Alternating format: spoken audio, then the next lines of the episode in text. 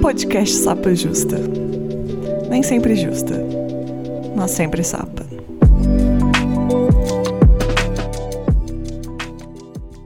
Olá, sejam bem-vindos ao Sapa Justa. Eu sou a Letícia, host desse podcast, que não sou sempre justa, mas sou sempre sapa. Meus pronomes são ela e dela, sou uma mulher cis, branca, lésbica de Belo Horizonte. E aqui comigo eu vou pedir para que minhas convidadas se apresentem. Por favor, Jana. Oi, gente, tudo bem? Letícia, em primeiro lugar, prazer. É uma honra estar aqui. Muito obrigada pelo convite. É um prazer estar aqui também com o Saudi, para a gente juntas falar sobre esse assunto. É tão complexo e interessante. Eu sou Jana Viscardi, uma mulher branca, cis, meus pronomes são ela e dela. Trabalho com internet já há muitos anos. Eu sou linguista, fiz a minha graduação, meu mestrado, meu doutorado nessa área. E tenho um canal no YouTube. É isso, há oito anos eu tô lá e também tô no Instagram e no TikTok, no Twitter, enfim. Em todas as redes que vão surgindo, a gente vai chegando de alguma maneira, né, para ocupar os espaços. Maravilhosa. Eu que agradeço. E aqui com a gente também, Saúde, por favor, se apresente. Oi, gente, Letícia, Jana. Queria agradecer pelo convite. É sempre muito legal falar desse assunto. É, apesar de ser um assunto complicado, né? É, eu acho que é bem importante a gente discutir a partir dessa perspectiva mais aberta, mais direta, né? Eu sou uma sapatão não binária, branca, do interior de São Paulo. Uso pronomes quaisquer que vocês quiserem, mas eu usualmente me refiro a mim no, no feminino. E eu sou mestre em educação pela USP e trabalho com lesbianidade faço uns cursinhos por aí de vez em quando, principalmente na Brava. E é isso, eu tive uma passagem pelo feminismo radical durante alguns anos. Passei por um processo de radicalização em alguma medida, vi gente passar por processos muito difíceis, assim. E por conta disso, acho que hoje eu acho tão importante discutir, porque eu sei que o que me levou para lá não foi o preconceito, eu encontrei o preconceito lá, né? Então acho que isso é importante a gente discutir. Eu acho que esse gancho que você começou a falar, Saudi, é muito pelo motivo que eu quero gravar esse episódio. Quem me conhece sabe que é um episódio que eu planejo há muitos anos, eu acho, mas sempre quis ter o cuidado de pensar em que ponto que a gente ia atacar, porque para mim é muito importante é, deixar claro que somos contra qualquer tipo de preconceito e muitas das vezes a gente vê que está muito enraizado a transfobia nesse discurso, mas eu também não gosto do jeito que está sendo tratado nas redes sociais porque como eu tenho ouvintes que conversam comigo, eu percebi que tem gente que às vezes se depara com um discurso, não entende muito bem, é captada ali por um outro momento, tem outras dores que estão sendo envolvidas. E aí eu pensei da gente fazer aqui um, episódio pra gente destrinchar isso. E aí, talvez eu começar com você, Saudi. A gente podia dar uma breve explicação do feminismo radical para as pessoas entenderem o contexto, assim, puxando já a problemática que a gente vai trazer aqui, que vai para ser trans-excludente. É, a ideia de um feminismo radical, ela surge ali pelos anos 70, mais ou menos, é, e não tinha o viés que tem hoje, né? Então, o feminismo radical dos anos 70 não é o feminismo radical contemporâneo. Eu acho que isso é muito importante da gente frisar. E naquele momento, o contexto dos estudos de gênero era outro, né? Não é o que a gente tem hoje. Então, é, tinha muitas pesquisadoras trabalhando com a noção de diferença sexual a partir de, de uma ideia de natureza, né? Isso, isso era basicamente o padrão para todos os feminismos dos anos 70. E elas identificaram, né, nessa busca por uma origem do patriarcado e nesse foco na, na desigualdade, elas buscavam entender como a, a, opressão acontecia. Ficou meio que consenso é, entre os feminismos da época que a questão da sexualidade e da reprodução ocupava um papel central nisso. Então tinha muito essa ideia de que o gênero é uma capa, um revestimento social em cima de um corpo natural. Então essa naturalização da, da diferença sexual era a base do feminismo. E o que, que aconteceu? Com ali nos anos 80, tinha se usado a noção de diferença sexual para construir um sujeito feminino, né? Um sujeito feminino que se contrapusesse ao sujeito masculino nas ciências, enfim, na, na sociedade. Mas elas se deram conta de que aquele sujeito feminino, ele era marcado por outras questões, né? E ele era sempre representado como um sujeito branco, heterossexual, cisgênero. E então houve uma crítica muito incisiva de movimentos de mulheres racializadas e movimento de lésbicas para tentar entender como essa experiência de mulheridade era diferente. which e isso levou a uma explosão do conceito de mulher, né? Em que a diferença sexual é colocada entre muitas outras diferenças, a partir das noções de interseccionalidade, enfim. O que acabou acontecendo ali é que a gente tem, então, a percepção de que falar de gênero é impossível sem falar de outras questões, e que a própria noção de sexo né, biológico ela já era um produto do significado de gênero. Uma interpretação generificada do corpo leva à ideia de que existem duas categorias de sexo, mas que o corpo é muito mais complexo do que isso e que a, racialização de um corpo, ou a generificação desse corpo, todas elas acontecem de forma integrada. Então, a gente saiu um pouco dessa ideia de buscar uma origem do patriarcado e de focar na diferença sexual especificamente, para começar a questionar essas categorias. Então, a gente entendeu que as próprias categorias com que a gente estava trabalhando, elas eram problemáticas e a gente precisava pensar nelas como provisórias, enfim. E então o feminismo de segunda onda, o feminismo dos anos 70, que tem né, esse movimento radical, ele se apega a uma diferença sexual, mas porque era o contexto delas ali. E o que acontece com o feminismo radical contemporâneo é que elas recuperam alguns desses estudos, essa linha de pensamento, de forma totalmente descontextualizada, totalmente anacrônica, e vão tentar aplicar no hoje e vão reivindicar essa diferença sexual como uma diferença primordial, como se fosse uma coisa positiva. E elas fazem parecer que existe um, uma quebra entre o pensamento feminista de segunda onda, o pensamento feminista que estava lidando com situações de violência e de desigualdade para teoria queer. Elas não, entendem, não, não entendem ou não querem entender né? esse processo que levou de uma coisa a, outra. Então, existe a percepção, e aí é uma grande teoria da conspiração. Gente. Eu acho que não consigo encontrar uma palavra melhor para definir do que teoria da conspiração, porque é, elas se baseiam aí na obra de algumas teóricas que são bastante marcadas pela transfobia. Toda a trajetória delas é organizada em torno de uma posição transfóbica. Aí a gente tem a Sheila Jeffries, Janice Raymond, e a partir delas elas realmente vão importar essa teoria de que existe um império transexual, de que a indústria farmacêutica está vendendo a transgeneridade para conseguir vender remédio. Uma coisa tipo muito reducionista, muito conspiratória, que impede de ver a complexidade do cenário. Né? Então, eu acho que a grande questão do feminismo radical é que não é que os estudos que elas estão discutindo, os estudos sérios, né? Vamos colocar aí Monique Wittig, Adrienne Rich, Shamit Firestone, enfim, não, não é que, que os estudos delas sejam uma grande bobagem. Eles são datados e limitados. Então a gente vê, foi além deles, a gente não nega esses estudos, a gente foi além deles e elas não conseguem aceitar que a, aquele tipo de política que veio da noção de representação, que veio dessa, desse feminino universal, ela tem limitações e a gente já encontrou essas limitações. A gente precisa pensar na formação da subjetividade, a gente precisa pensar na, de que forma o significado de gênero se constrói. Não adianta mais ficar naquele estágio, né? Então, eu acho que o que pega é que muita gente que se aproxima do feminismo vê esses assuntos que são mais abstratos e pensa, pô, por que a gente está discutindo linguagem neutra quando tem uma mulher sendo espancada a cada tantos minutos? Então, existe essa coisa do por que a gente parou de falar de assuntos de violência? Por que a gente parou de falar de desigualdade? Por que, que a gente parou de falar da posição subordinada das mulheres na sociedade? E é fácil cair nesse discurso, porque a gente sente a violência, a gente sabe que ela é real. E nem sempre a gente consegue entender quais são as implicações micropolíticas da linguagem neutra. Se eu posso já fazer uma ponderação, para mim já tem um elemento aí que é o seguinte: quem foi que disse que se parou de falar sobre as violências? Né? Eu acho que já começa o problema aí, assumindo como se ai, as pautas estão sendo roubadas, não se está falando sobre. Gente, sim, muita gente trabalhando com a questão da violência contra a mulher. Isso não deixa de existir. É interessante pensar né, que as pessoas não discutem uma coisa só e que diferentes grupos é, de indivíduos vão discutir determinadas questões e é na intersecção dessas conversas que as pessoas se encontram. Né? Não significa que, de repente, tudo ficou esquecido e só se fala de linguagem não binária. Inclusive porque as próprias pessoas não binárias vão dizer,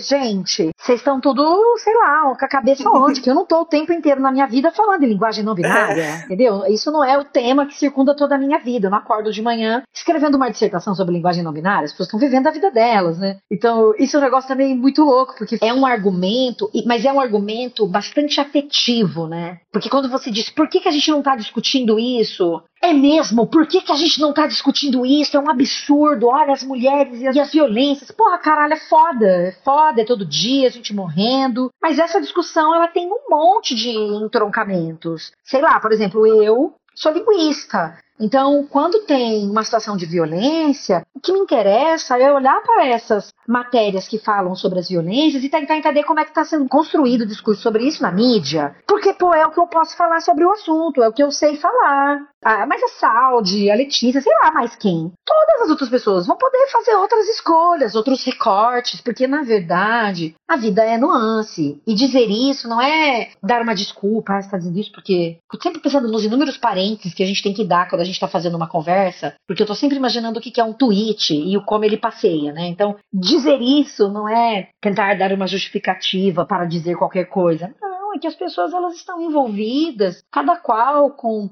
um aspecto de inúmeras discussões que são importantes, né? Então, eu quis pegar o gancho da saúde, porque achei que esse ponto já começa aí a construção de uma argumentação que vai pelo lugar do afeto, que vai pelo visceral, do tipo, é mesmo, só se fala em tal coisa. Pô, mas aonde que só se fala em tal coisa? Espera, quais são os núcleos com os quais está envolvido e, e por que, que tem que ser uma briga? Rinha de violência. Preciso provar para você que a minha violência violência é pior que a sua, então é um absurdo discutir a sua violência. É a mesma coisa que os macho alfa da esquerda ficam fazendo, esses identitários. Pô, gente, sério. A gente precisa conseguir falar um pouco melhor sobre as coisas, né? Eles criaram também é, como se as pessoas não existissem, então tudo é identitário. Por exemplo, quando se fala de classe, né? Eles falam assim: é, na periferia não tem ninguém trans. Tipo, se criou no seu imaginário, na periferia é um homem trabalhador, cis, hétero, e a pauta é só comida na mesa. Não, a pauta comida na mesa é muito importante, mas existem múltiplas pautas para se conversar. E quando você está falando de uma, como a Jana falou, você não está excluindo as outras, né? É raso você pensar dessa forma. É, eu estava pensando aqui o que, que a Jana falou, me lembrou uma outra coisa, porque é, realmente é 100% afetivo. E existe meio que um consenso entre quem está pesquisando é, a ascensão da direita, né, da extrema-direita recente, de que o sentimento que move essa galera é o ressentimento. Então, o afeto que move é o ressentimento, né? E eu acho que não é diferente entre as feministas radicais.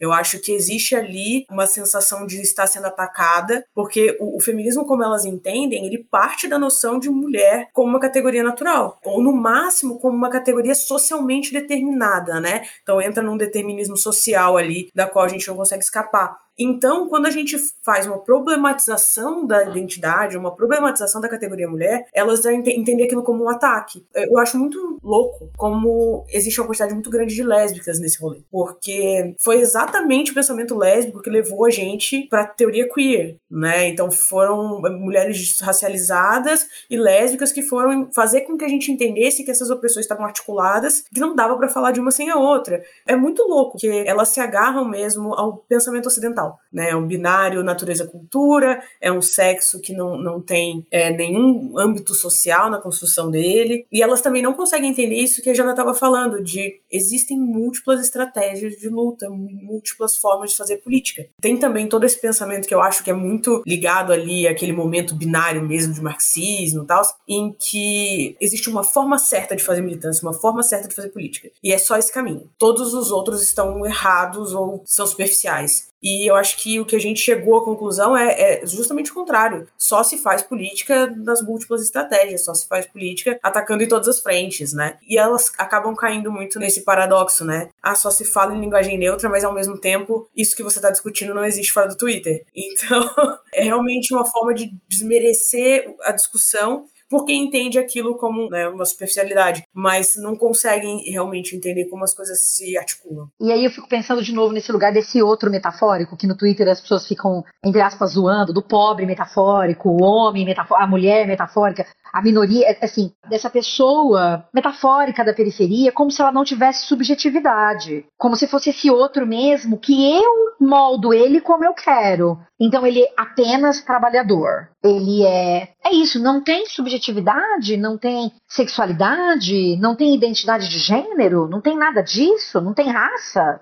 Eu não entendo. Então, acho esse ponto muito significativo, muito importante. E por outro lado, a questão do público, e agora o que eu vou dizer não tem. É só de uma observação mesmo. Eu vejo também no Instagram vários perfis é, de mães que acabam entrando na minha lógica do feminismo radical e entra de novo por um lugar dos afetos que são exacerbados, que é o lugar do medo. Tem inclusive aquela, é uma, eu vou chamar de anedota, né? Que é uma história que se conta que não sei aonde teve um caso de um homem que se vestiu de mulher e entrou num banheiro e supostamente agrediu uma criança. Então veja bem que aí vem para essa questão do banheiro, que curiosamente é uma questão que é pauta tanto da extrema direita, curiosamente entre enormes aspas, quanto é pauta do feminismo radical para disseminar a transfobia, né? Para ser contra a transgeneridade, né? Então, me chamou muita atenção é, em alguns dos momentos em que eu falei sobre a questão da transfobia, é, nessa dinâmica do feminismo no meu perfil, de muitas mães perdidas na conversa. E aqui, para mim, tem um ponto que eu considero muito importante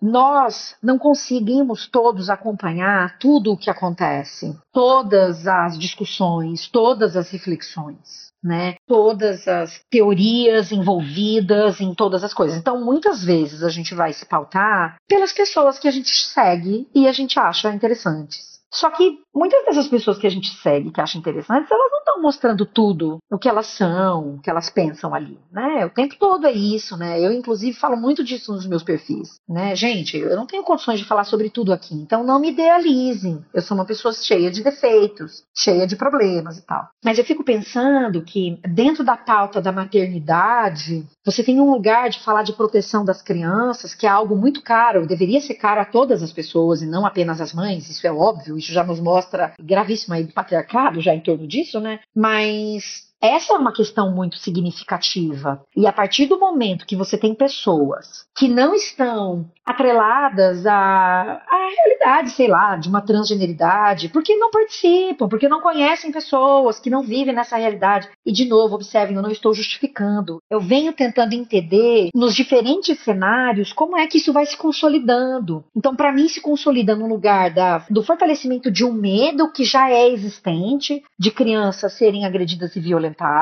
e o quanto isso vai sendo construído dentro de um discurso que é como assim: você não vai mais saber como vai ser quando seu filho for num banheiro. E aí você fica, meu Deus. E veja, se as pessoas estão amedrontadas o tempo inteiro, porque óbvio, é um, é um medo. Mas aí, como você está operando nos afetos e você vai entrar na lógica do medo, né, e do sofrimento e da violência, você fica muito difícil pensar nesse, nessas outras coisas, porque é um discurso que fica muito forte nisso. E é muito importante pensar a segurança das crianças, obviamente. Mas aí, o que não vai se discutir na mesma medida é que, na verdade, as violências contra as crianças não vêm desse lugar. A violência contra as crianças vem de dentro de casa. Quando vai se falar, por exemplo, eu estava vendo esses dias falando sobre a questão da alienação parental, por exemplo. É, e se falando contra o próprio Estado, tem aí essa lei, eu não sei se é uma lei exatamente, mas faz com que muitas vezes as mães tenham dificuldade de denunciar violências que acontecem dentro de casa, porque tem medo de caírem nesse lugar e perderem a guarda de seus filhos. Né? Eu estava vendo o perfil de uma pessoa que estava falando sobre isso, inclusive em outros países, o quanto as mães têm medo e as casos de mães que perderam as guardas dos seus filhos em função disso, dessas dinâmicas que são super opressoras e que tem a ver, gente, com uma lógica outra, que nada tem a ver com transgeneridade e que é, na verdade, de dentro de casa que a maioria das violências contra as crianças acontecem. Pelos pais, pelos tios, às vezes tem lá é uma coisa horrorosa, né? Desculpem mencionar, mas é isso. Grupos de WhatsApp com vários membros da família para discutir como vai acontecer a violência contra essa criança. Então, veja, é muito curioso que se desloque com tanto fervor a discussão sobre violência de um lugar onde elas concretamente acontecem para fazer um ataque direto à transgeneridade é, que vem de um lugar de também opressão, né? Tanto é que a Letícia tinha me mandado né, algumas falas, e uma delas é justamente essa, né? Do lugar de que, ah, porque uma mulher trans foi homem uma parte da vida, então não sabe os sofrimentos de uma mulher. Talvez, de fato, não, mas precisa, porque eram outras as violências que essa mulher trans vivia, ou então, por exemplo, que uma travesti vivia. E aí precisam ser as mesmas violências. A gente vai entrar numa disputa de quem sofre mais. Essas violências elas precisam ser reconhecidas, né, marcadas, explicadas. Mas quando, inclusive, é, esse discurso aparece como ah, você vive como homem, você não sabe. Não, não sabe. Mas na verdade existia uma outra violência ali acontecendo, de alguém que queria viver uma outra realidade e não podia, porque a gente está falando de alguém que vive dentro de uma outra comunidade que é oprimida com a mesma força com que as mulheres são oprimidas, né? A gente está falando de opressões. Então não precisa disputar quem sofre mais ou menos. Agora dizer, por exemplo, que uma mulher trans é um homem que de repente decidiu assumir a identidade de mulher trans, é simplificar essa conversa e é mais uma vez agir com violência, tentando trazer a própria violência, anulando uma outra. E isso para mim não faz o menor sentido. Por que é que eu preciso fazer isso para reconhecer a violência enquanto mulher eu vivo, né? Uma mulher trans vai viver essa violência. Eu me considero uma mulher, não me considero uma mulher pelas violências que eu vivi. Eu não me defino pelas violências. Eu não me considero lésbica pelas violências que eu vivi, não é por aí, sabe? Excelente. Nossa, obrigada, Letícia. Eu acho que esse discurso é bem comum da socialização. E aí, tipo, reforçando os pontos que você falou. Não, a socialização não é igual a quem elas falam que ah, foi socializado igual um homem cis, não é. E eu acho engraçado pensar que acha que a socialização para. Então, você foi socializado só até é, 18 anos, quando a pessoa fez ou não vai fazer uma transição a gente é socializada a vida inteira. Eu fui socializada quando criança, eu estou sendo socializada atualmente. Se eu corto meu cabelo, sou socializada de novo. Se eu tô com tal roupa, estou, a gente está sendo socializada. É um argumento como se eu não consigo entender essa parte. Tipo, e, e, vão ser socializações diferentes. Imagino uma pessoa trans que não estava na sociedade sendo lida como uma pessoa trans, quando é lida como uma pessoa trans, ela é socializada de outra forma. É, inúmeros desafios aí, né? Inúmeros desafios aí. Tô ouvindo vocês comentando aqui e estão me vindo as coisas que eu presenciei ali, sabe? Ah, conte pra gente. Eu fiquei pensando na forma como eu me aproximei do feminismo radical, porque é, eu comecei a pós-graduação em Educação e Sexualidade, foi meu primeiro contato, na verdade, com esses temas de forma mais profunda, em 2014, e, e, eu comecei super interessada em teoria queer. Eu queria ler a Butler, não sei o que, que era o que estava circulando, né? E, e, lá eu fui percebendo algumas das violências que eu não percebia, né? É, não tinha consciência dessas violências que a gente vivia, violências compartilhadas, enfim.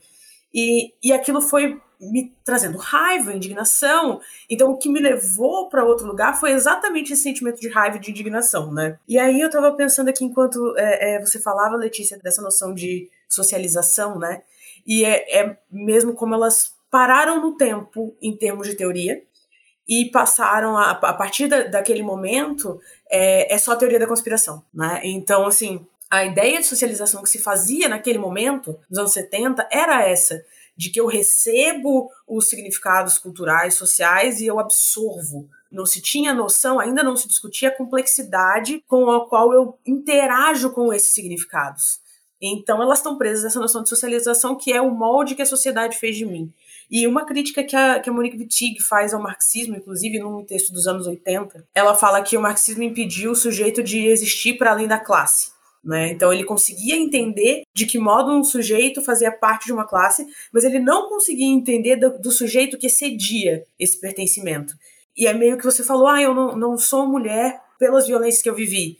Para a teoria dos anos 60 e 70, sim, é. A categoria mulher é produzida como uma categoria de opressão, e a gente chama normalmente de é, negatividade, né? Mulher como negatividade porque existe o homem e o seu oposto complementar, negativo. Então, a categoria mulher dos anos 70, que vai para os estudos lésbicos da Monique Wittig, por exemplo, ela é definida pela opressão. Mas eu, sujeito, eu extrapolo essa construção, não sou só a classe da qual eu faço parte, né? E então, é essa dificuldade, essa complexidade do que excede, que a gente foi começar a entender é, quando a gente pegou ali esses estudos sobre subjetividade, sobre formação da identidade, é o que a Butler vai discutir, por exemplo, né? Então, tem muitas outras autoras e autores, estou só né, citando a Butler porque é a mais conhecida. Mas enfim, então eu fui pega muito por essa ideia de tipo assim, tá, então a gente precisa falar das violências porque é, esse é, que é urgente e eu não conseguia entender a urgência de se compreender a complexidade da coisa, né, o que escapava dessa explicação. E no entendimento delas, tudo, tudo é reprodução, tudo tem a ver com o processo de gestar. Como ficaram presas essa teoria dos anos 70, é, elas perdem todas as discussões que falam sobre como reprodução e produção na verdade são o mesmo processo, né? Que não, não é que a reprodução seja a questão. A reprodução é uma das muitas formas de produção da vida em sociedade. Então, é, ela realmente escapa, né? E não dá para dizer que as preocupações delas não são reais, porque realmente as violências existem. Sempre falo que a sensação que eu tenho é que o feminismo radical ele fez algumas perguntas pertinentes para mim, mas ele me deu só as respostas erradas. Boa. Então, o dia que eu fui procurar respostas melhores para aquelas questões, eu encontrei. O problema é que, movidas por esse ressentimento, movidas por esse medo que Jana falou, porque realmente é pânico moral. Elas operam com pânico moral mesmo. A ideia é essa: é essa criação de um inimigo imaginário, metafórico, que não é um sujeito ou outro, né? É uma classe, é uma categoria, e então tudo pode ser jogado ali. Então eu elejo esse grande inimigo e eu acho que o que, o que me pegou, e por isso eu acho que a gente precisa, alguns espaços, trabalhar de forma mais didática essa questão, trabalhar de forma mais tranquila, porque o que me pegou mesmo foi o afeto, e a gente precisa desarmar isso antes de ter uma, uma discussão racional, eu não estou usando essa palavra por falta de uma melhor, mas de ter uma discussão responsável sobre os nossos pressupostos, a gente precisa conseguir desarmar essa bomba que é o ressentimento senão tudo que me vem, me vem dessa posição de inimigo. Então eu não vou dar ouvidos ao que você está dizendo, porque você é meu inimigo, você está tentando me convencer, você está tentando me, me radicalizar para o outro lado, né? Então a primeira coisa para mim foi isso, encontrar pessoas que estavam dispostas a olhar para mim e falar, homem, na boa. Sabe? Não, não uma acusação e não diretamente, é, enfim, um escracho ali, mas um, é, esse carinho de olhar e falar, cara, eu entendo o teu sentimento, eu entendo o teu medo, eu entendo a tua angústia, mas você está direcionando essa angústia para o lugar errado. E a partir daí me mostrarem onde que eu estava errada. E que difícil que é, né? Demais muito difícil. Que difícil, porque eu, por exemplo, variadas em que ou discuti, discuti, né, apresentei questões da transgeneridade que tenham a ver com questões de linguagem que me interessam e tal, ou que eu tenha trazido pessoas trans pro meu canal, nossa, é uma chuva de hostilidade. Então é muito difícil retribuir essa hostilidade na internet, né? Digo, nesses ambientes em que você não conhece esse outro, com algo que não seja o bloco. Porque eu me lembro das primeiras vezes que me aconteceu, isso foi muito difícil. As pessoas chamavam as pessoas trans pelo nome morto, procuravam o nome morto. Então era um desrespeito já de base. E você via um ódio na maneira como a pessoa estava falando com você. E eu me lembro que a primeira vez que isso me aconteceu, eu não sabia o que fazer. Eu falei, gente, eu faço o que com isso? Porque aí parecia uma chuva de bote, sabe? E não era, eram pessoas organizadas, que se organizaram para ir ali, para ser hostis mesmo, né? Então, eu sempre faço esse exercício de procurar, não, tá bom, com quem, quem é essa outra pessoa com quem eu tô conversando, né? Eu acho que a lógica do, do ódio mobiliza muito rápido na internet as pessoas elas são grosseiras com a gente muito rapidamente. Em vários momentos eu tento dar um passinho para trás, sabe? Para tentar fazer esse movimento de uma conversa. Mas nas redes sociais nem sempre isso é possível, porque a gente tem pouco tempo, porque nem sempre o espaço é bom para interação. Às vezes você está com o celular na mão, uma discussão longa, você debatendo aquilo de verdade, questões mesmo materiais. Pegar o celular e ficar respondendo tudo, questões que são complexas, que demandam tempo, é, e às vezes só pelo tom de hostilidade, né? Não, eu concordo muito. Eu acho a rede social muito difícil. Principalmente porque eu tenho essa, essa preocupação. Eu quero ouvir porque eu acho que tem uma esperança em alguns pontos, né? Senão a gente nem teria essa conversa. E porque eu já tive diferentes tipos de conversa. Nas minhas redes sociais, por exemplo, tipo, for xingar, for deixar exposto, eu apago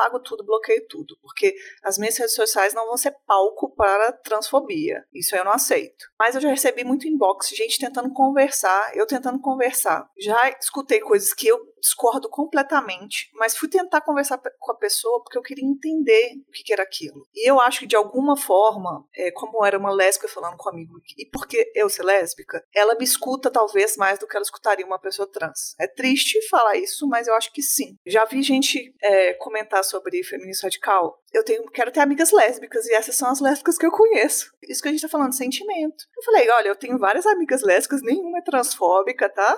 Então, você pode construir um novo espaço para você. Os relatos que eu ouvi foram muito importantes para eu entender que é possível um diálogo. E esse diálogo não necessariamente é passar pano, são coisas diferentes. Eu ouvi relatos de pessoas é, que, olha, no feminismo radical, era a única pessoa que estava falando sobre a violência que eu vivi, sobre o abuso que eu vivi. Por que, que não tem outras pessoas falando isso? Vocês citaram é, mães e lésbicas. São pessoas que estão no feminismo radical. E aí, dois pontos que eu quero falar. Porque elas têm dores vigentes na sociedade e ninguém está abraçando. Então, se você for é, desde dentro de pensamentos mais radicais, mas eu estou ouvindo sua dor, é onde a pessoa vai se sentir segura. É triste que venha junto com tanta violência, mas um dos depoimentos, inclusive, que eu ouvi foi de uma é, mulher bissexual que ela se encontrava nesses assuntos do feminismo radical sobre a violência. E quando ela contou muito sobre a violência que ela sentiu, que ela viveu com um homem, ela foi muito abraçada. A partir do momento que ela falou: Olha, eu sofri uma violência de uma mulher dentro desse grupo. Aí os olhos foram fechados. Ou seja, ela sofreu violência dentro do grupo que ela estava sendo abraçada. Eu recebi vários relatos que são de pessoas desamparadas. E eu vi gente falando assim, coisas que eu achava que não existia. É, falaram comigo, eu sou feminista radical enrustida, porque tem várias coisas que eu concordo, mas eu tenho amigos trans. Ou seja, sabe que tem uma certa problemática aqui. Então, não acho que, que a gente pode passar pano pelos malefícios que isso traz. Mas existe algumas pessoas que a gente ainda consegue conversar. E eu acho muito doido o que você falou, Letícia, porque assim, realmente elas não entendem, pelo menos muitas das feministas radicais com quem eu, eu tive contato, elas não entendem que elas são transfóbicas. Porque é, o que elas sempre dizem é: eu não odeio pessoas trans. E, e, de fato, o ódio, a transfobia mais pesada, ela vem na radicalização. Ninguém começa morto de ódio de, de sabe, tipo, pessoas trans. Então, é, é, é, realmente rola primeiro essa coisa do: eu não sou transfóbica. Eu só acho que o, os rumos da política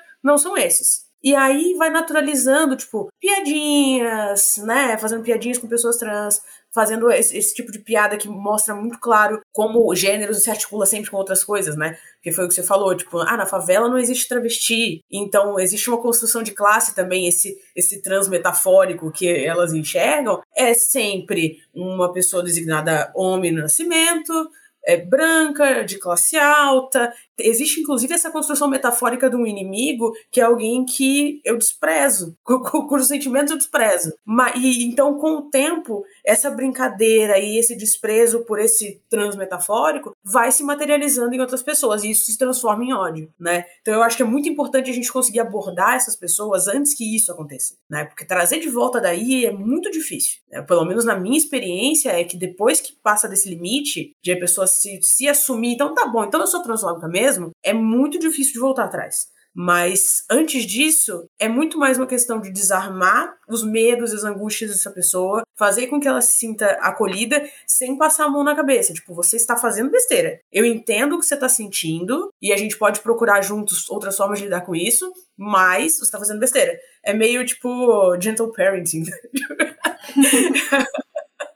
acho que é um negócio meio assim mesmo, sabe? Entender que você está lidando com uma pessoa também. E eu acho que existe uma questão, você falou, Letícia, de elas ouvem melhor de mim, né? Porque eu sou lésbica. Eu acho que existe ali ainda, voltando para a questão mais teórica e como ela implica na, na política, existe uma, um apego muito grande com a noção de identidade porque elas entendem que a identidade ela é a marca de uma experiência compartilhada.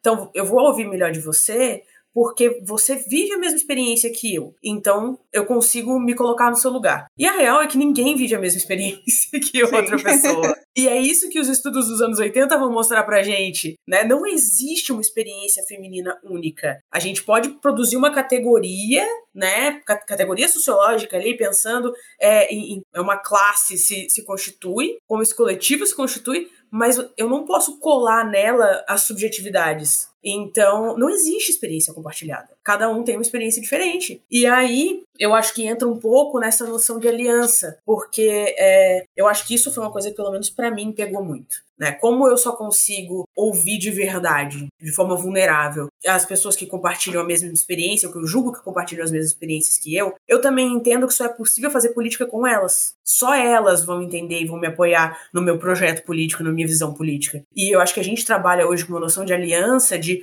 pessoas diferentes, cada uma partindo de um lugar e, e, brigando pela mesma coisa, porque dentro dessa noção de feminismo, que é uma versão muito segmentada, impossível de, de, ser interseccional, é porque entende a opressão sexual como uma coisa separada das outras, e aí, quando a gente começa a pensar nos estudos dos anos 80 e 90 ali, que na, na verdade tudo são processos de corporificação, processos de como esse corpo, matéria é entendido no mundo e esse sujeito é entendido no mundo, então a gente vai entender que raça se constrói da mesma forma. Lógico, com modalidades próprias, mas também é uma produção de um corpo. O corpo é racializado, ele não vem com uma raça, né? O corpo é generificado, ele não vem com um gênero. Então, é, quando a gente começa a olhar para esses processos de corporificação e entender a partir dessa perspectiva, aí a gente consegue pensar em aliança com todo mundo. Porque todo mundo sofreu um processo né, de corporificação. Eu, eu sou uma pessoa branca que sofreu um processo de racialização como pessoa branca. E aí eu consigo dialogar de uma posição diferente com as outras pessoas, mas consigo dialogar. E para elas isso não é possível. Elas não estão usando o, o, mesmo, quase com a mesma linguagem, parece. Como tem essa questão da teoria da conspiração e dessa noção de inimigo, de pânico moral, fica muito mais fácil você simplesmente descartar tudo isso. E uma coisa que tem me chamado a atenção bastante, assim, eu acho que é, é consenso em quem está olhando para a direita é, e para o feminismo, é como essa radicalização aproxima com os conservadores. E aproxima muito, de verdade. Não é à toa que a McKinnon, que é uma das autoras mais utilizadas por elas nos anos 80, se juntou com conservadores republicanos nos Estados Unidos para aprovar a lei de prostituição. Porque realmente aproxima. E, e eu acho que tem um texto muito legal, infelizmente ele não está traduzido, eu acho, mas ele se chama Como a extrema-direita está transformando feministas em fascistas. Que a partir do momento que é, elas partem dessa ideia de que existe uma experiência compartilhada, elas começam a naturalizar a categoria mulher. E de uma naturalização da categoria mulher pensada do ponto de vista sociológico ali, como essa categoria produzida por relações, para você passar para uma naturalização e um essencialismo biológico da mulheridade, é muito fácil, é muito rápido. Então, eu acho que isso inclusive explica um pouco o porquê da maternidade estar tá também nesse lugar, porque é uma definição do eu a partir do sexo, a partir da capacidade reprodutiva. Eu acho que acaba pegando mesmo, mas é, é aquela inversão de valor, né? Mas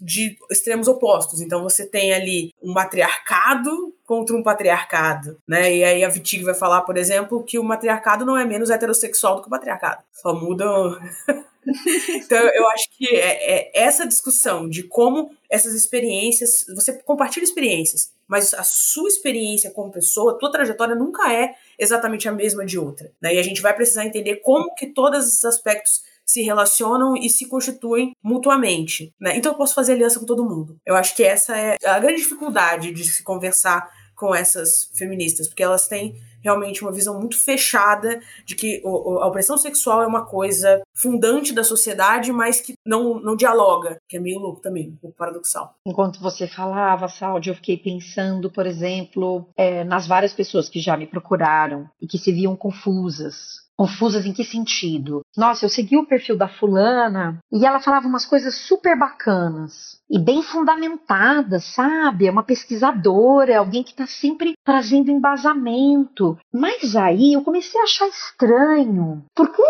a pessoa X, sei lá, começou a trazer alguns elementos e aí eu fui entendendo ao longo do tempo, não, não ficou muito óbvio de primeira, mas que ao longo do tempo era isso. Aí parece, a, a lógica transfóbica ia aparecer acontecendo. Foi um pouco como você falou lá atrás, né? E isso me chama muita atenção, porque voltando para o que são essas dinâmicas de rede social, é isso, é alguém por quem você vai nutrindo um respeito, porque tem várias coisas que essa pessoa diz e que você acha interessantes, mas aí de repente, porque veja de novo, como a gente não conhece todas as faces pessoas não trazem tudo de uma vez. Aí, de repente, começam uns assuntos que a pessoa fala, nossa, mas estranho. Só que muitas vezes é isso. A pessoa tá na correria do dia a dia dela, ela olha aquilo e fala, estranho, mas segue adiante. Mas volta depois de dois dias naquele perfil, pô, estranho, de novo. E aí eu acho que vai, vai, vai se consolidando um pouco essa.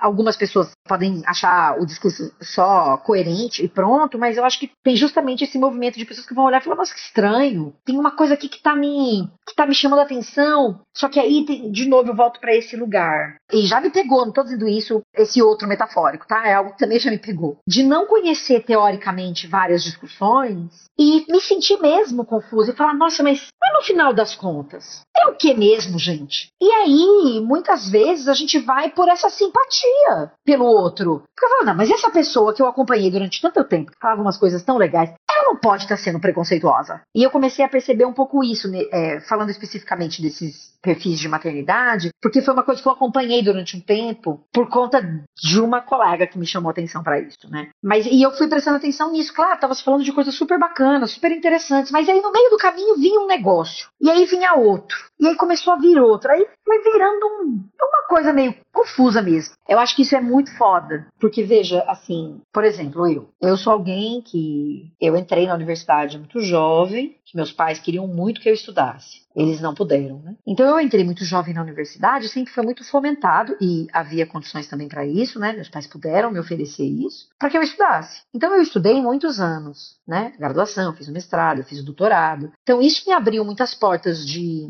seguir estudando e eu continuei estudando. Faço isso até hoje com o canal. Então o meu trabalho é esse estudar. Mas eu não estudo tudo, eu não sei tudo, eu não acompanho tudo. Então, eu, inevitavelmente, pode haver algo que eu não estude e que eu vá me pautar um pouco por aquilo que eu estou falando, porque eu não estou com muito tempo de estudar aquele negócio, porque eu não posso estudar aquela coisa. E todos nós passamos por isso. E eu acho que com a dinâmica das redes sociais isso fica muito forte, porque tem esse lugar da construção da autoridade também, que eu acho que é importante. Eu me vejo muitas vezes falando para quem me segue: olha, eu sou só uma pessoa que fala sobre linguística. Eu não sou a linguística. Eu não sei tudo sobre linguística. Eu não sou a instituição fundadora da linguística. Eu sou alguém que fala sobre isso porque me interesso por isso, né? Mas tenho limitações, porque sou justamente um ser humano falho, cheio de problemas e defeitos. Mas as redes sociais, elas vão colocando a gente nesse lugar também, nessa, nesse exercício da construção da autoridade, porque tem a ver com o trabalho. É tanta coisa misturada, né? A gente não sei se está fazendo sentido o que eu estou falando para vocês. Tá fazendo, porque eu não sei nem o quanto está fazendo sentido na minha ah, cabeça. Tá fazendo bastante sentido.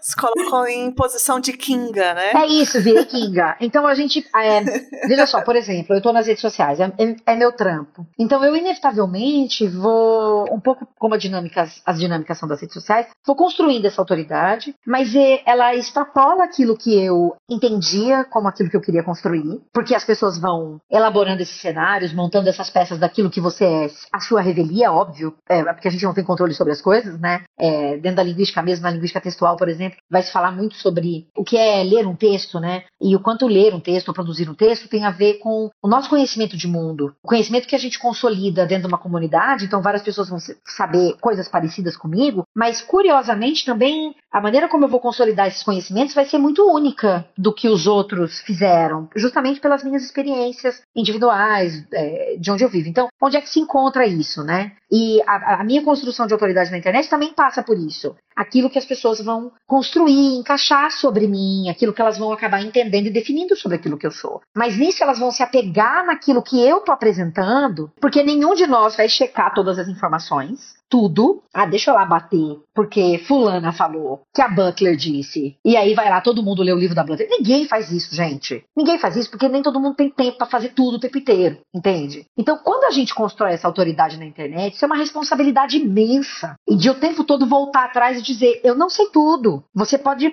seguir outros perfis, ou você é, olhe as referências bibliográficas que eu sugeri para você continuar aprendendo outras coisas. Então, eu acho que nesse movimento, se você tem alguém que está falando falando sobre. Vou puxar do que vocês falaram, né? Perspectivas lésbicas ou perspectivas de maternidade, né? Pra gente voltar pro, pro assunto aqui que a gente estava trazendo. E se no meio do caminho esse conteúdo se radicaliza, tem uma chance de você se radicalizar junto. Não porque você não tem agência, não tô falando isso, não é o metafórico que entra em todas as ondas, não se trata disso. Mas porque você confia naquele conteúdo. Tanto é que é isso, as pessoas no meio do caminho elas se veem confusas, mas elas não sabem direito com quem falar, porque tem um processo também de de intimidação, no sentido de que, ai, se eu vou questionar isso, é uma violência. O que, que eu estou questionando? A violência em si? Porque essas pessoas estão falando sobre violência, então eu não posso questionar a violência, porque eu sou contra a violência. Então tem um lugar aí de uma, de uma área cinza que vai se construir, eu não sei se está fazendo esse sentido para as pessoas, que é justamente como esse discurso vai se radicalizando, não necessariamente de maneira abrupta, e como é que a gente se vê no meio do caminho. Eu mesma, quando comecei a observar esse conteúdo de maternidade, eu fui ficando confusa. Eu mesma fiquei, nossa, mas essa pessoa está trazendo tantas teorias e, e tem outro, esse outro lugar de um academicismo também. Porque você começa a trazer um monte de, olha, porque tem o fulano, o ciclano de 1999, 88, 37. Aí,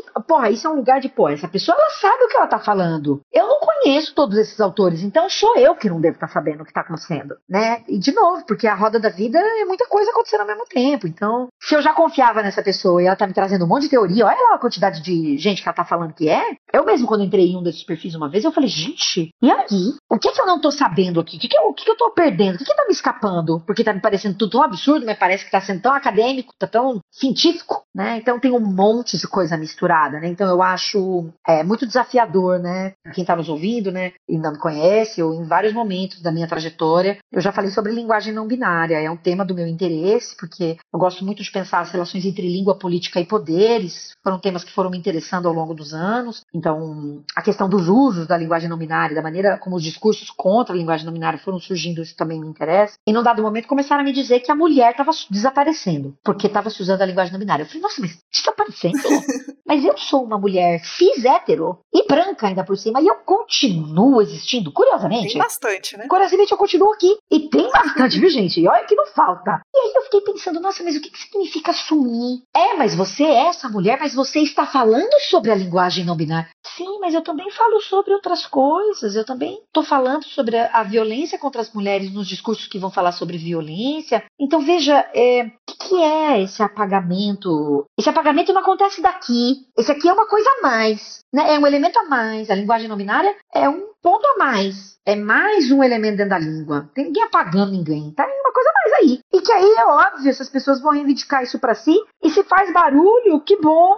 Outras tantas coisas fazem barulho. Lá na década de 70, 80, quando vai se falar, por exemplo, sobre o feminino genérico, né? Trazer para a linguagem essa questão do feminino, chega do masculino genérico. Tem várias linguistas feministas que vão estudar, por exemplo, o masculino genérico ao longo da história. Tem um estudo super interessante, eu sempre falo dele, é, da década de 80, eu acho, eu não sei mais, que vai olhar o masculino genérico ao longo da história e vendo quanto ele é cagado. É, simplesmente os caras que determinavam a teoria nos Estados Unidos, dizendo assim, em vários momentos da história, não, nós vamos usar o masculino porque o homem é mais importante que a mulher. Pô, não me fode, né, colega?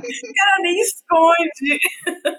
É muito louco, só que como ao longo do, da história isso vai se consolidando e vai ficando e vai ganhando outras roupagens. Isso eu tô falando de um estudo do inglês nos Estados Unidos, tá, gente? Isso vai ganhando outras roupagens e a gente não fica prestando atenção nisso o dia inteiro. Você usa o masculino genérico, alguém diz para você que ele engloba todo mundo e pronto, foda-se. Só que aí vem as feministas e dizem, meu amor, tem com um probleminha aqui. Na verdade, não é bem isso. Então, veja, você tem uma mobilização das feministas também no campo da linguagem. E se soma isso também a luta das diferentes manifestações de gênero, não só para as mulheres. Então, veja, são lutas combinadas, não tem uma excluindo a outra. É, eu lembro sempre da Débora Diniz, que ela tinha um canal, né, no YouTube antes, eu não sei se ela posta hoje, anos atrás. Eu lembro dela falando sobre o feminino genérico, né? Tem umas linguistas feministas que vão falar dos desafios de fazer uso do feminino genérico, porque às vezes são barradas dentro do próprio universo editorial, né? Ah, não, não vai fazer sentido, não vai combinar. E agora esses desafios se põem também para quem usa, por exemplo, linguagem não binária, né? Tem vários artigos que vêm sendo escritos em linguagem não binária, porque vão falar sobre experiências de não binariedade e fazem essa escolha que é uma escolha política. Então veja, mas isso não exclui as outras manifestações de gênero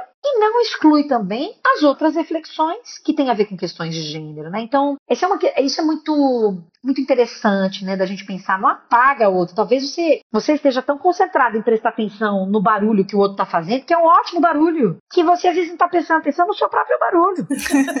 o barulho que os movimentos feministas, e que, de novo, a gente pode colocar inclusive no plural, porque são múltiplos. Então, veja, é, o feminismo radical não é o único feminismo. Assim como as sufragistas não eram as únicas. E foram lá cutucadíssimas. Ah, mas se disser isso, elas vão discordar. Elas vão discordar, 100%. Porque na, na cabeça delas, a, o feminismo radical é um feminismo puro. É, mas aí já tá tudo torto, né? Eugenia, né?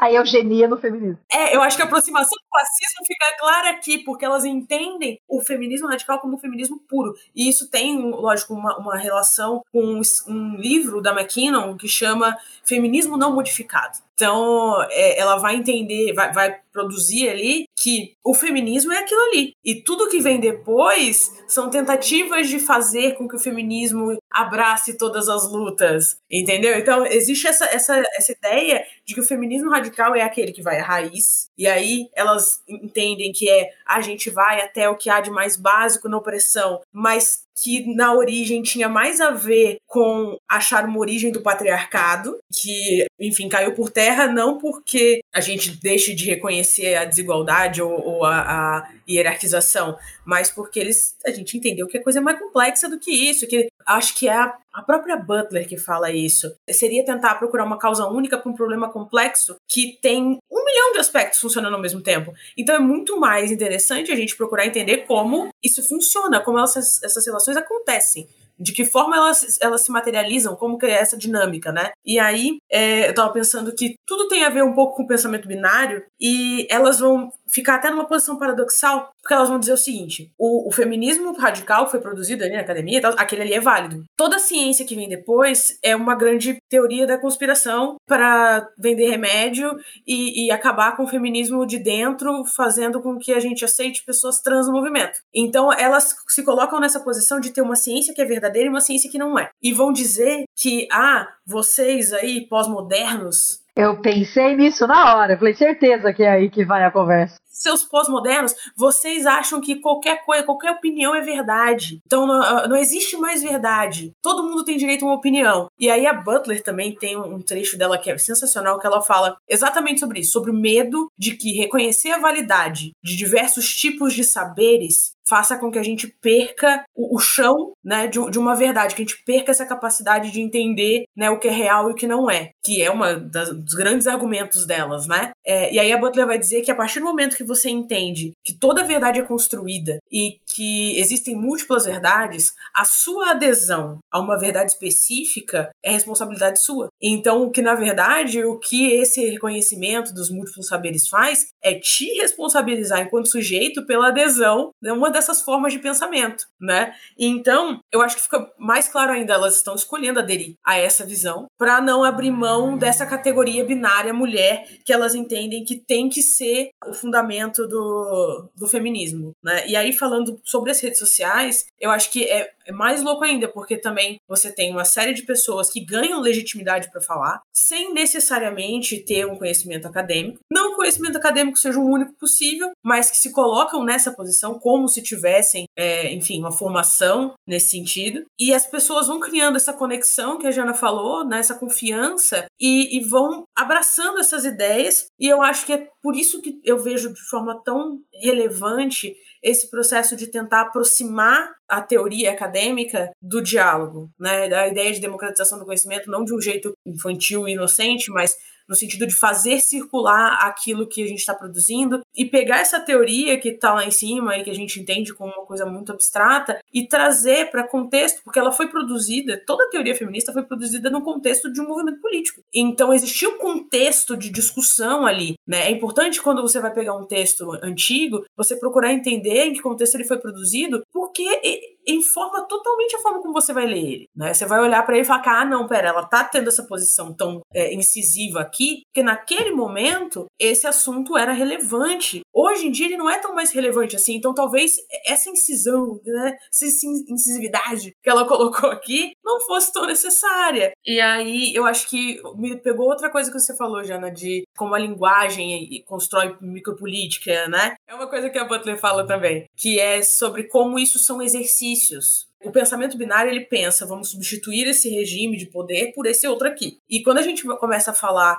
em, em pensamento não binário mesmo, pensar esse processo de diferenciação, processo de construção de significado, você está pensando na possibilidade de que as coisas coexistam. Então, quando as feministas propuseram o feminino genérico na escrita, não era uma substituição ao masculino genérico, era um exercício de perturbação da linguagem. Você vai lá e você causa uma perturbação para chamar atenção para um ponto mas a ideia não é simplesmente substituir por uma outra coisa, porque senão você novamente cai pensamento binário, pensamento colonialista. O colonialismo é todo baseado nisso.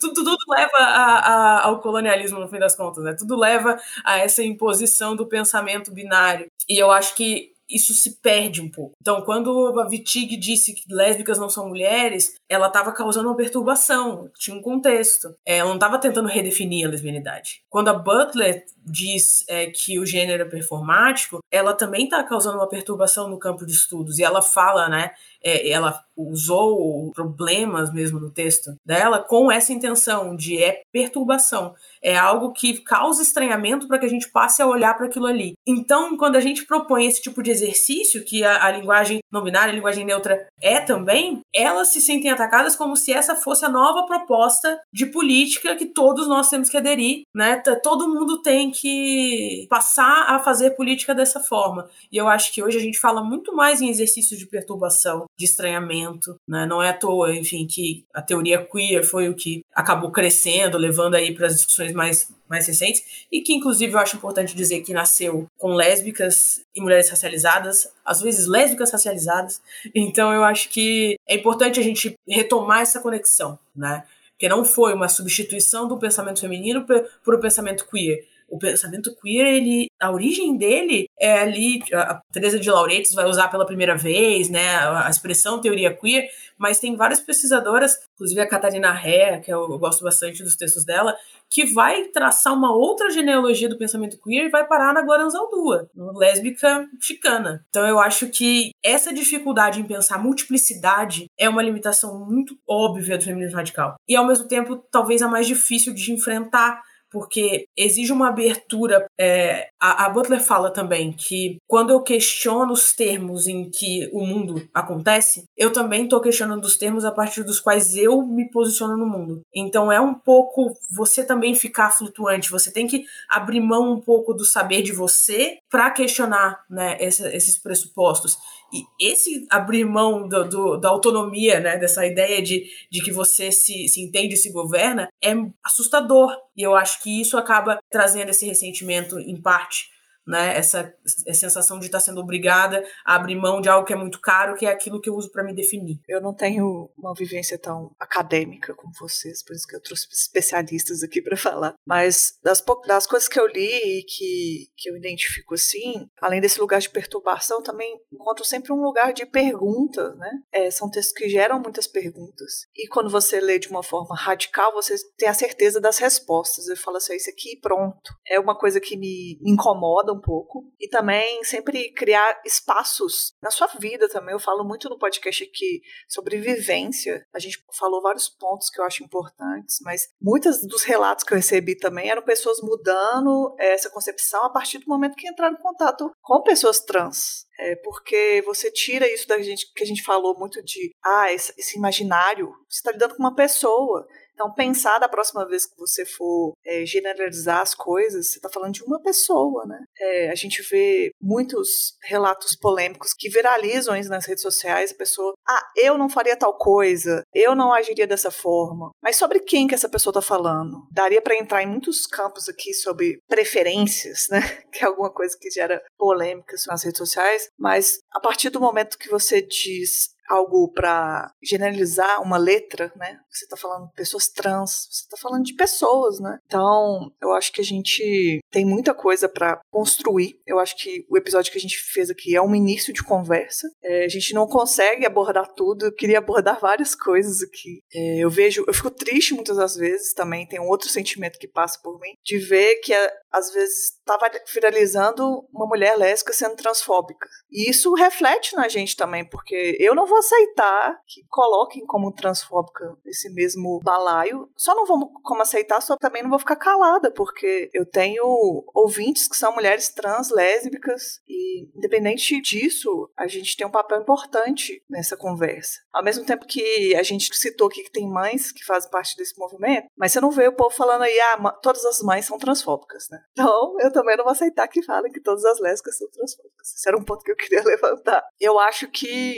que a gente iniciou uma conversa. Queria perguntar para vocês se vocês têm mais algum ponto para a gente falar sobre isso. Olha, eu acho esse é um tema complexo, delicado. Eu acho que o que é evidente é que a transfobia jamais deveria ser parte de um movimento feminista, né? A gente não, não combate um sistema de violências de alguma maneira expressando alguma forma de violência contra um outro grupo que também vive inúmeras violências. Então, é um tema que eu acho super importante, super difícil, tem muito na cabeça com o que a Saúde falou, sobre essa questão de uma conversa que acolhe esse outro, né, que pode estar indo para um caminho de radicalização. Pensei muito numa conversa que eu tive com a Letícia Oliveira, que veio no canal conversar comigo sobre a extrema direita. Ela estuda comunidades de uma outra lógica, né, de comunidades em céu e tal, mas também sobre radicalização e o quanto esse é um caminho muito complicado depois que já se radicalizou, né? Então fiquei pensando também nisso, mas o, o quanto essa conversa é delicada, é difícil, mas ao mesmo tempo tão importante. Então eu me senti muito honrada de estar aqui, uma honra de poder ouvir vocês. Eu tenho muito a aprender, então quando a Letícia me convidou e depois mandou as pautas, eu falei: "Meu Deus,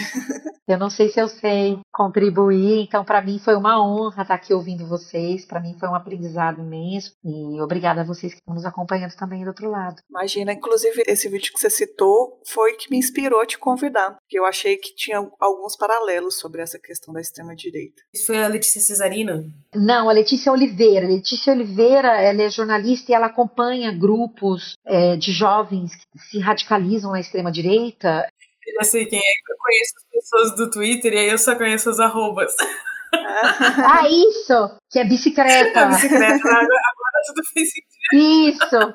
E isso também é uma coisa muito interessante de pensar, o termo, né? Porque no caso da extrema direita, não se usa radicalização, porque você tem também a esquerda radical, que é uma outra coisa, né? E não só por isso, mas para pensar o que são esses termos, então vai se falar, se não me falha a memória, em extremização e tem uma outra palavra que agora eu me esqueci, o que é também uma conversa muito interessante de se pensar. Sim. Nossa, com certeza. Então, o que a gente está chamando, né? O que a gente chama de feminismo radical, mas o que, que a gente está chamando então dessa radicalização, enfim, mas é uma outra conversa. é, eu, eu, concordo com a Jana, acho que a gente poderia se aprofundar em um milhão de coisas, né? E, e eu sou suspeita para falar porque eu gosto de discutir esses assuntos, então eu gostaria de me aprofundar em todos. mas acho que realmente é, é, foi muito legal ter essa conversa com vocês, de poder ver de outras perspectivas como a gente está encarando esse problema, porque eu, eu, acho que é um problema de todas nós mesmo, né? A gente precisa lidar com isso é, de forma forma múltipla. E aí me veio o que você falou, Jana, dessa necessidade de acolher. Eu acho importante dizer que nem todo mundo é obrigado a acolher. Que às vezes você tá numa posição em que você não, não vai conseguir acolher aquela pessoa. Talvez você consiga acolher outro em outro contexto.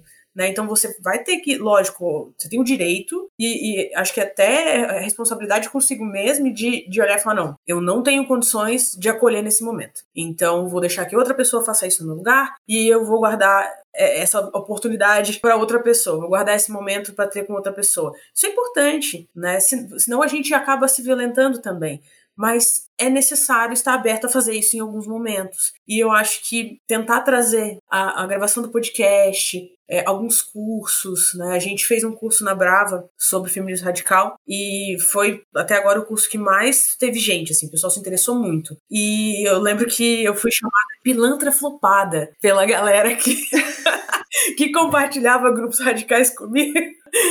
Porque, ai, nossa, é, agora ela deixou de ser radical e quer ganhar dinheiro falando de, mal de feministas radicais na internet. Foi, foi meu nome no Twitter durante um bom tempo, pilantra flopada. Eu simplesmente amei. Só vou te chamar assim agora. Ah, Saúde, eu sei. A, a pilantra, pilantrada, exatamente. e, e, é muito doido, porque assim, a, a proposta. Eu, eu, dou todos os meus cursos eu dou pela Brava, não sei se vocês conhecem. E é, assim, maravilhoso, porque eu acho a proposta da Brava muito legal essa coisa de trazer saberes múltiplos, não é só saber acadêmico. E todo mundo está discutindo isso, e quem está assistindo o curso hoje vai dar um curso amanhã, e é, realmente é um, um, momento de bater papo e conversar sobre um assunto, guiado por alguém que tem mais familiaridade com aquele tema. Né? Eu acho que é, essas ferramentas que a gente tem de é, democratização do conhecimento, de construção conjunta do conhecimento, são muito importantes.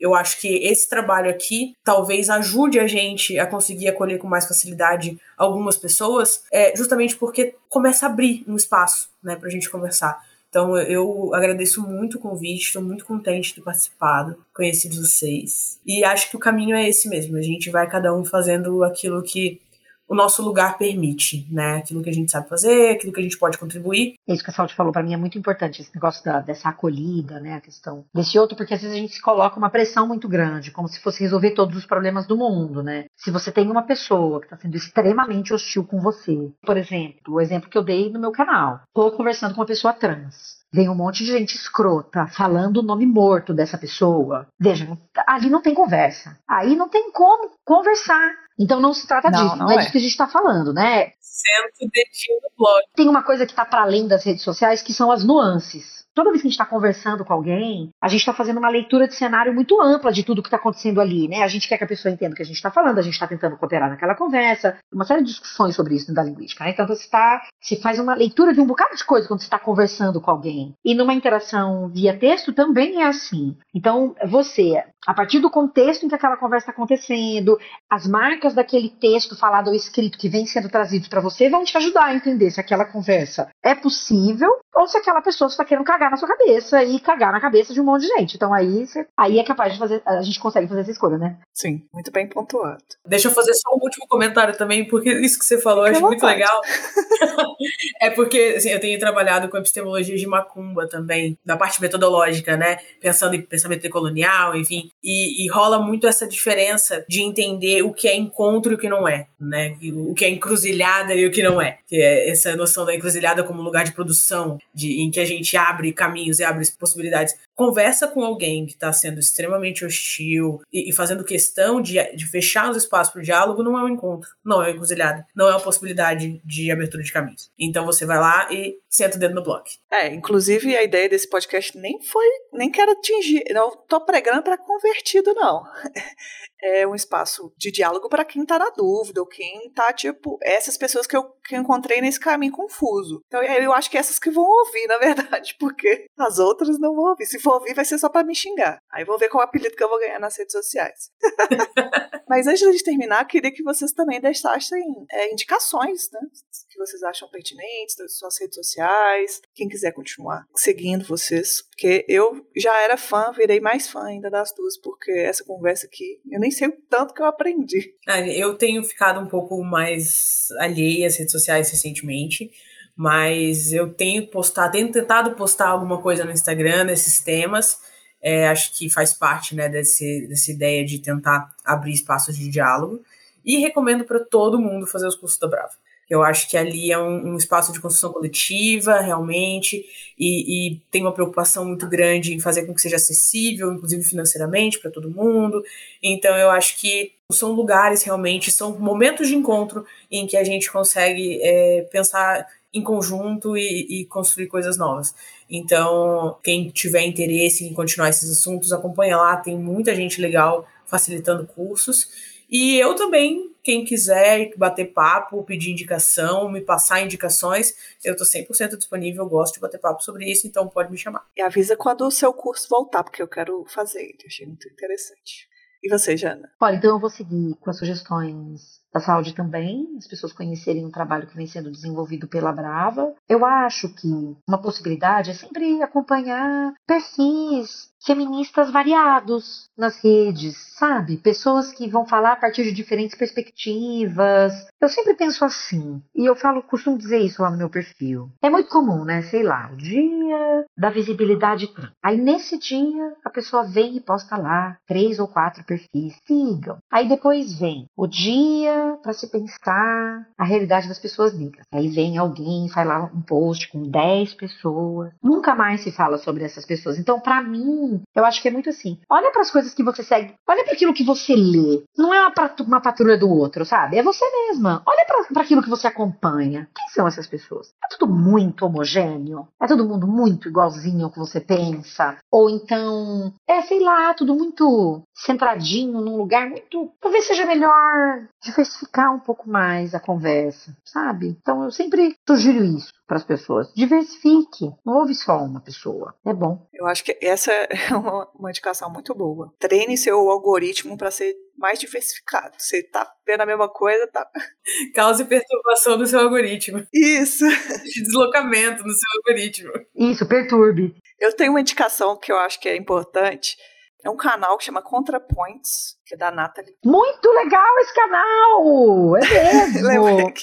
o último vídeo, acho que foi o último, que é falando sobre se existe uma caça, caça às bruxas com a J.K. Rowling. Sim, gente, duas horas, um vídeo perfeito. Eu acho que é o único defeito que eu não sei se tem legenda ainda em português, então não fica acessível para todo mundo. Tem legenda automática em português. Como a Nathalie tem uma pronúncia perfeita, a automatização funciona super bem. Muito bom Vejam todos os vídeos, mas tô, acho que esse último tem um pouco a ver com a nossa conversa de hoje. E queria, queria agradecer, vou agradecer de novo, porque assim, até falei na terapia o quanto eu estava ansiosa por esse episódio, e foi melhor do que eu imaginava. Então, muito obrigada.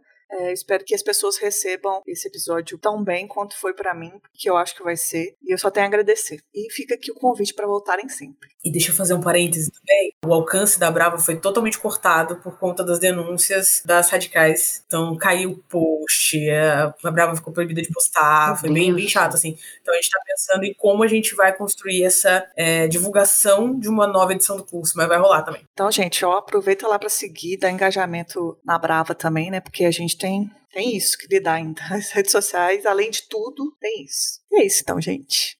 Lembrando sempre que esse podcast só é possível graças às nossas apoiadoras e apoiadores. Quer apoiar o Sapa Justa? Divulgue os nossos episódios. Se você pode apoiar financeiramente, acesse apoia-se.se barra sapajusta. E a partir de R$ reais você escolhe o valor que gostaria de contribuir. Apresentação e pauta: Letícia Martins. Edição: Nária Lívia. O Sapa Justa faz parte do movimento LGBT Podcasters. Conheça esse e outros podcasts pela hashtag LGBT Podcasters. Quer fazer parte da nossa comunidade do Sapa Justa? Entre no nosso grupo de Telegram. Lá a gente está construindo uma comunidade muito gostosa, onde comentamos sobre o episódio e muitas vezes, muitas das ideias dos episódios que eu gravo aqui vêm de conversas de lá. Fora que o povo também me ajuda nas perguntas, nas pautas, e muitas das vezes a gente também desabafa, cria amizades, é muito gostoso. Eu vou deixar o link no corpo do episódio. Mas você também pode entrar no Telegram e procurar por Sapa Justa.